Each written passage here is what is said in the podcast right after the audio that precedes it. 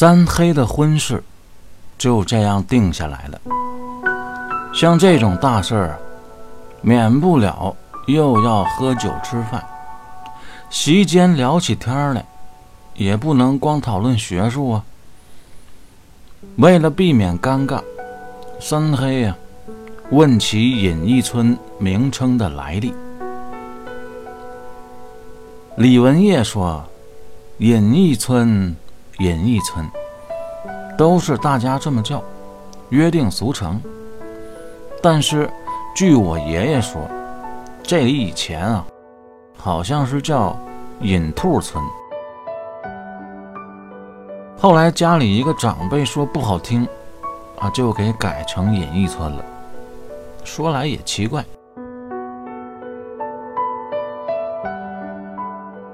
风往北吹，翻过山，仍是向北；骑马向南，过了河，继续向南。本次旅行，考试才是最终的目的，所以定下假期，赶考小分队继续向开封进发。不同的是。路上多了一个人，就是李宝，被李文业派来伺候新姑爷的。一路无话，到了京城考试，等揭榜之时一看，确实不一般，高中第二，十三名。那位说了。这魁星也不咋地呀，前三名排不上也就算了，弄到二十开外，镜头都没有一个，这跟海选失败有什么分别？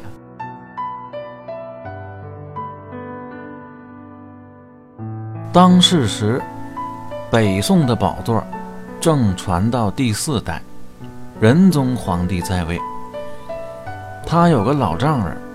就是著名的反面人物，太师庞吉。赵祯虽然年幼，已经有点明主的架势，军政臣贤，一个庞吉还翻不了船。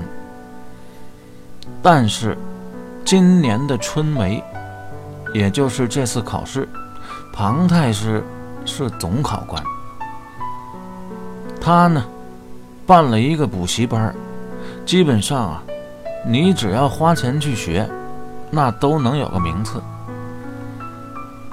除此之外，作弊这块业务也被庞太师承包了，各种的替考、传纸条、高科技接收器，千奇百怪。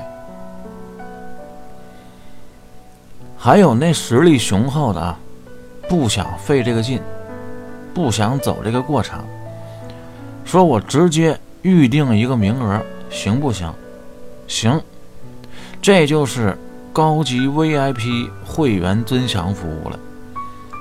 所以啊，走后门就都去他们家。要说这庞吉有头脑了，有资源，有渠道，有商业模式，估计来年啊。就能敲钟上市，阿飞都不用，到时候一融资，再把钱拿过来，哎，投资房地产，这买卖才叫做大了呢。不过他玩他的，有不愿意进他这套路的，包公就是一个。二十三名，凭的也是真本领。这个名次啊，翰林是铁定进不去了，也就意味着当大官基本没戏。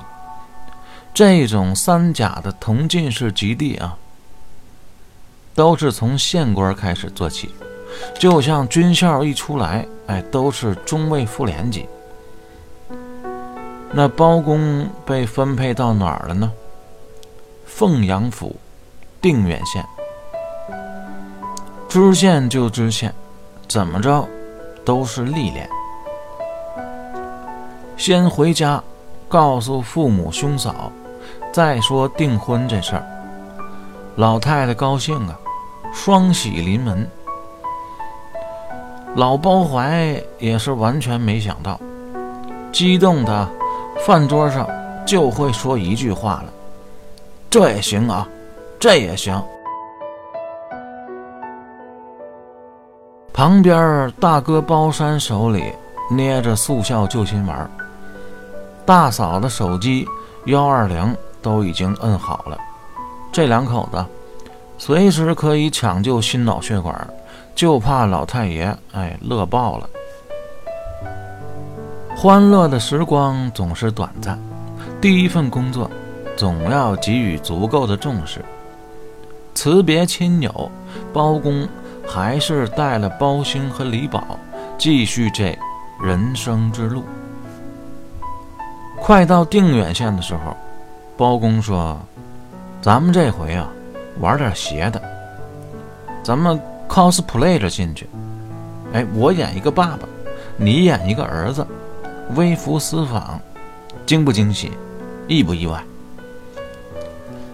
李宝说：“姑爷。”您就别找我的便宜了。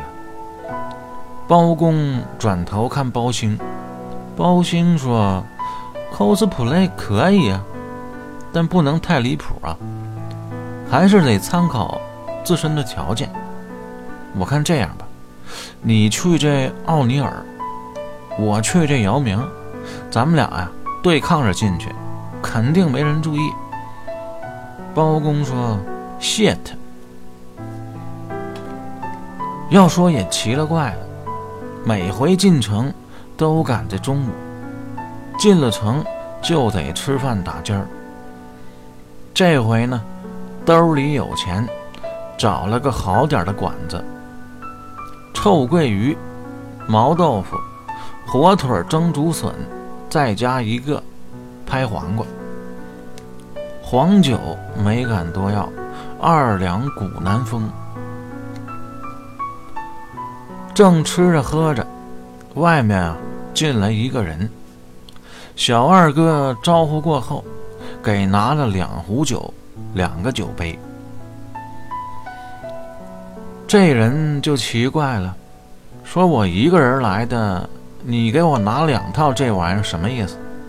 说，是不是以为我精神分裂？对，不说就削他，分明是看不起我们。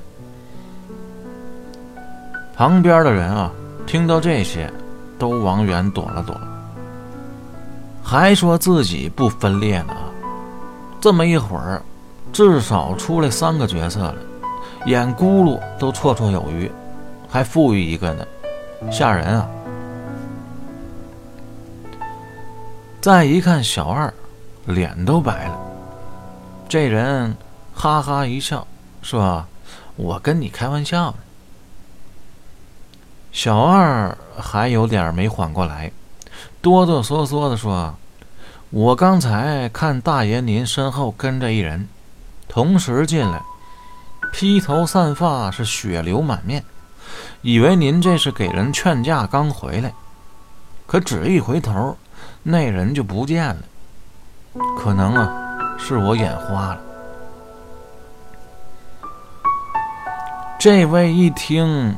马上面色凝重，说：“你也跟我玩这套，现学现卖是不？你觉得这能有效果吗？”小二又描述了几句，他虽然不信啊，但越听越是惊恐。最后，那争辩的声音都颤抖了，菜也没动，酒也没喝，匆匆的走了。包公和包兴对视一眼，一挑大指，异口同声说：“演技不错。那别浪费，把那菜都给我端过来。”